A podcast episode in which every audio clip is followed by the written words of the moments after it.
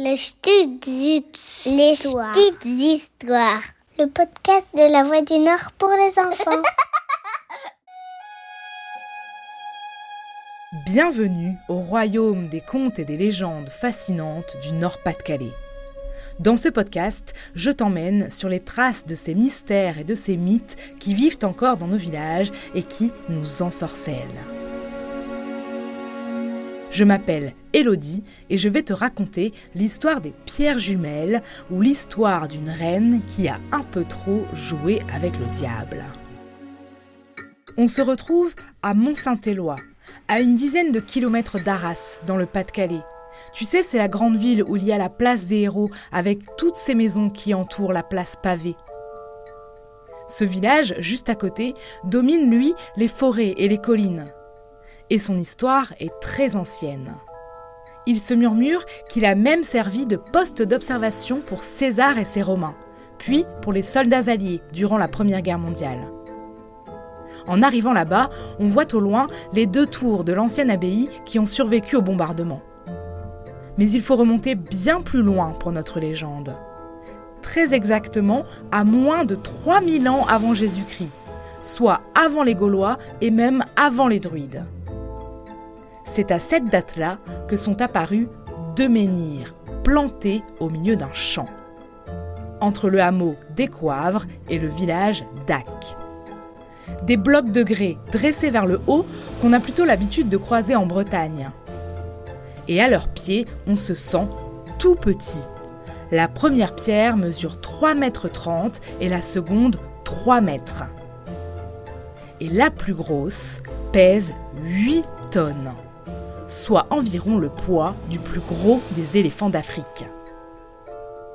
Mais alors, comment a-t-on pu les transporter jusque-là et les dresser dans les herbes? Une prouesse surhumaine que seules les légendes peuvent expliquer à l'heure actuelle. La première raconte que la reine Brunehaut, devenue reine des Francs, a fait un pacte avec le diable. Considérée comme la restauratrice des voies romaines, elle construisait les chemins et elle voulait cette fois construire une route qui mènerait au pays des Morins. En fait, elle voulait un chemin pour rejoindre le peuple de Gaulle belge, installé sur les côtes maritimes entre Étaples-sur-Mer, sur la côte d'Opale, et Bruges, en Belgique. Mais impossible pour elle de faire ça toute seule. La reine demande alors de l'aide au diable et elle lui assure qu'elle lui donnera son âme s'il termine la route en une nuit, soit avant le premier chant du coq. Sauf que la reine a été prise à son propre piège. Alors que le diable était sur le point de relever le défi, la reine Brunehaut a pris peur et a décidé de réveiller le coq pour rester en vie. Furieux de s'être fait berner, Satan, qui est aussi l'autre nom du diable, ne s'est pas laissé faire.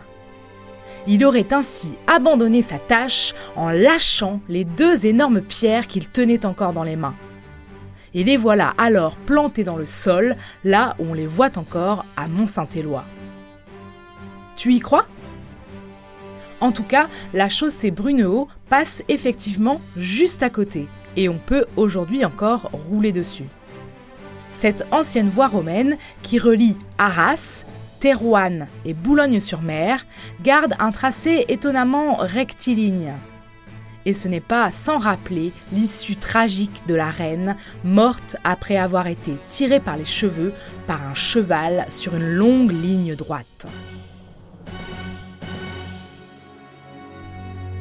Ces pierres du diable dont je viens de te parler sont aussi appelées les demoiselles d'Ac, suite à une autre légende. Cette fois, on raconte que deux jeunes filles revenant en retard d'un bal à Villers-au-Bois auraient été punies et transformées en statues de grès sur le chemin du retour. Le mystère reste entier et les légendes perdurent.